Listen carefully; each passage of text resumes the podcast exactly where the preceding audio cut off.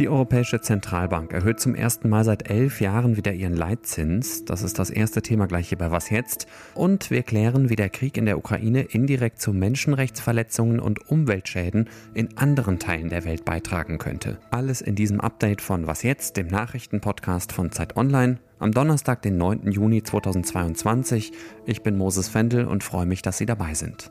Der Redaktionsschluss für diesen Podcast war um 16 Uhr. Zum ersten Mal seit elf Jahren will die Europäische Zentralbank ihren Leitzins erhöhen.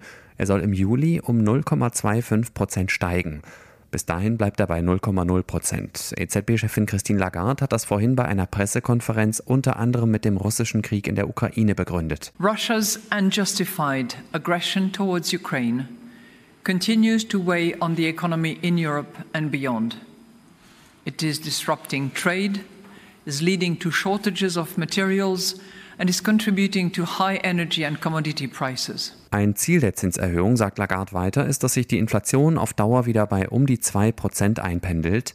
High inflation is a major challenge for all of us.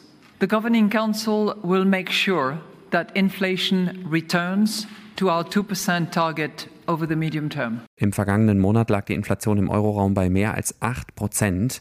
Die soll jetzt also bekämpft werden und zwar auf gleich zwei Wegen. Einmal machen höhere Zinsen den Euro attraktiver für Anleger, was dessen Kurs anschieben und damit Importe von Rohstoffen und Energie billiger machen kann. Das wiederum würde die Inflation zumindest dämpfen. Und zweitens machen höhere Zinsen Kredite für Konsum und Investitionen teurer. Das führt wahrscheinlich dazu, dass die Nachfrage sinkt, was wiederum die Inflation begrenzen könnte. Wegen des Angriffskrieges in der Ukraine will die EU unabhängiger werden von russischer Energie und anderen Rohstoffen. Das Problem, gebraucht werden diese Rohstoffe in Europa ja weiterhin und müssen deswegen woanders gekauft werden. Mehr als 130 Umwelt- und Hilfsorganisationen warnen jetzt, die Suche nach anderen Rohstoffquellen bedrohe weltweit die Umwelt und die Menschenrechte. Ich will das besprechen mit Zacharias Zacharakis aus unserem Wirtschaftsressort. Hi Zacharias. Hallo Moses. Um welche Rohstoffe geht es denn außer Erdöl? Ja, tatsächlich haben wir über die Abhängigkeit Deutschlands und anderer Länder in Europa von Energieimporten aus Russland ja schon eine Menge gehört, aber das geht viel weiter. Also die äh, europäische und besonders die deutsche Wirtschaft sind von Metallen wie Kupfer, Eisenerz oder Nickel aus Russland hochgradig äh, abhängig. Und äh, da geht es um Stoffe, die wir in der Industrie brauchen, also im Maschinenbau oder zum Beispiel im Automobilsektor. Äh, und was außerdem ein bisschen untergeht neben Erdöl und neben Erdgas ist auch die Steinkohle, also die wir bisher in großen Teilen aus Russland bezogen haben.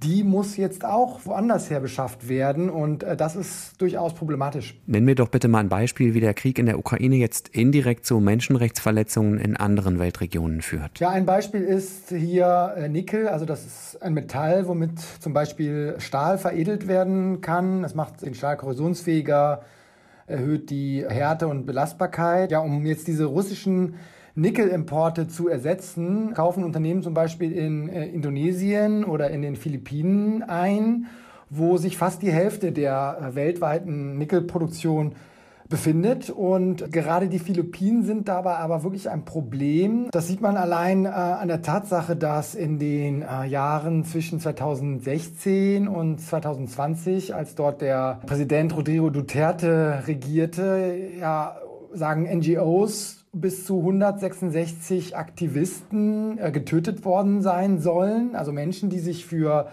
Landrecht und Umwelt eingesetzt haben. Das ist deutlich mehr als in jedem anderen Land der Welt in diesem Zusammenhang. Menschenrechtsverletzungen sind ja das eine große Thema. Das andere sind Umweltschäden. Hast du da vielleicht ein Beispiel? Ja, da dürfte vielen Leuten auch bekannt sein, das Beispiel aus Brasilien. Da geht es um Eisenerzabbau. Äh, da ist der brasilianische Wale-Konzern sehr aktiv. Es ist ein, ein großer Lieferant für ThyssenKrupp zum Beispiel hier in Deutschland und für die gesamte deutsche Industrie damit.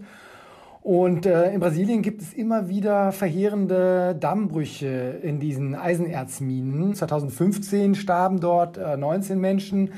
2019 starben mehr als 250 Menschen und neben diesen, das sind ja dann auch wiederum Menschenrechtsverletzungen, lösen diese Stammbrüche natürlich auch große Umweltschäden aus, weil dort riesige Schlammlawinen über das Land hinwegziehen. Und äh, die Umweltorganisationen nennen das eigentlich die größten wirtschaftsbezogenen Umweltverbrechen der, der vergangenen Jahrzehnte. Der Bericht kommt von einem Bündnis, das sich Initiative Lieferkettengesetz nennt. Mit dabei sind zum Beispiel der BUND und die Hilfsorganisation Miserior. Was fordert diese Initiative denn konkret von der Europäischen Union? Ja, letztlich geht es immer um die Frage, dass die Unternehmen äh, in Deutschland oder in äh, der EU, die solche Stoffe beziehen, genau hinsehen, wo sie denn einkaufen. Und es gibt jetzt einen Vorschlag, eine Vorlage der EU-Kommission aus diesem Jahr im Februar, ein europäisches Lieferkettengesetz zu beschließen. Also ein Gesetz, das die Unternehmen in der EU dazu verpflichtet, auf die Einhaltung der Menschenrechte in ihren Lieferketten, also bei den Lieferanten, äh, zu achten. Ist jetzt die Frage, ob es im Laufe dieses Jahres zu diesem Gesetz wirklich kommt. Genau, denn erste Lobbyverbände sagen ja jetzt schon, das kann man gerade auf keinen Fall machen, weil die Wirtschaft durch den Krieg ohnehin schon zu sehr belastet sei. Danke dir, Zacharias. Ja, danke, Moses. Die Affenpocken gehen um. In Deutschland sind inzwischen 133 Fälle bekannt. Weltweit mehr als 1000 Fälle außerhalb Afrikas, wo das Virus ja schon länger zirkuliert. Wir haben ja neulich schon mal erklärt, das ist kein Grund zur Panik, denn dass sie eine Pandemie wie SARS-CoV-2 verursachen, ist sehr unwahrscheinlich. Dazu übertragen sich die Affenpocken zu schwer. Außerdem gibt es schon Pockenimpfstoffe, die auch gegen die Affenpocken wirken. Und hier ist die Ständige Impfkommission heute aktiv geworden. Sie empfiehlt Risikogruppen die Impfung gegen Affenpocken mit zwei Dosen im Abstand von ungefähr vier Wochen. Risikogruppen sind anders als bei Corona nicht unbedingt ältere Menschen, sondern Personen, die engen körperlichen Kontakt zu Infizierten hatten. Personal in Laboren zum Beispiel oder Männer mit wechselnden männlichen Partnern. Falls Sie jetzt stutzig werden und denken, das klingt irgendwie leicht homophob, grundsätzlich ist das Übertragungsrisiko für Heterosexuelle, die Sex mit Infizierten haben, genauso groß. Die STIKO sagt aber, dass die bisherigen Fälle in Deutschland ausschließlich bei homosexuellen Männern aufgetreten sind und dass diese Gruppe deshalb besonders geschützt werden soll. Nach der Amokfahrt in Berlin ermittelt die Polizei weiter in alle Richtungen. Gestern ist ein Mann in der Nähe vom Breitscheidplatz, der liegt in Charlottenburg, also in der westlichen Innenstadt von Berlin, mit einem Auto in eine Menschenmenge gerast und hat eine Frau getötet. Sie war Lehrerin an einer Schule in Hessen und war mit einer Schulklasse in Berlin. Sechs weitere Menschen sind immer noch in Lebensgefahr, unter anderem SchülerInnen und ein Lehrer, der ebenfalls mit der Gruppe unterwegs war. Insgesamt wurden 29 Menschen verletzt, sagt die Polizei. Den Fahrer des Wagens hat die Polizei nach der Tat festgenommen. Meine Kollegin Rebecca Wiese beobachtet für uns die Entwicklung. Hallo Rebecca. Hallo Moses. Was wissen wir denn bis jetzt über den mutmaßlichen Täter und warum er das gemacht haben könnte? Also was ziemlich schnell, auch gestern schon klar war, war, wer der Mann war. Nämlich ein 29-Jähriger, der einen deutschen und einen armenischen Pass hat und wohl in Berlin lebt, auch in Charlottenburg, also in dem Bezirk, wo das passiert ist. Und er ist nach der Tat wohl festgehalten worden von Passanten, von der Polizei vorläufig festgenommen worden und kam dann erstmal in ein Krankenhaus. Und das führt so ein bisschen zu dem zweiten Punkt, nämlich zu der Frage, warum er das gemacht hat. Und das war gestern erst noch ziemlich lange unklar. Aber heute Morgen sagte Berlins regierende Bürgermeisterin Franziska Giffey dann schon, es handle sich eben um eine Amok-Tat eines psychisch schwer beeinträchtigten Menschen. Danke, Rebecca. Sehr gerne. Was noch? Haben Sie einen Lieblingsdinosaurier? Ich habe keinen und war auch ehrlich gesagt etwas überrascht, als mein Kollege Marc Fehrmann aus unserer Podcast-Redaktion mich das vorhin gefragt hat. Ich fand bei Dinos die Namen immer am faszinierendsten. Brachiosaurus, Triceratops, Stegosaurus.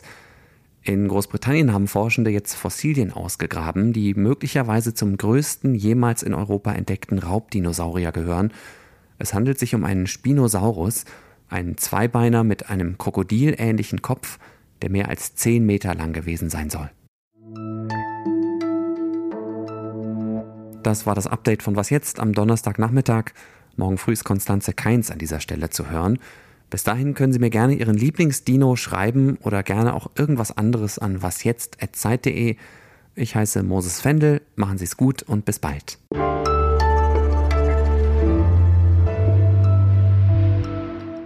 Russland ist jetzt aber auch nicht gerade ein Paradies für Umweltschutz und Menschenrechte, ne? Ja, das ist genau das Problem. Man kommt so ein bisschen äh, vom Regen in die Traufe. Also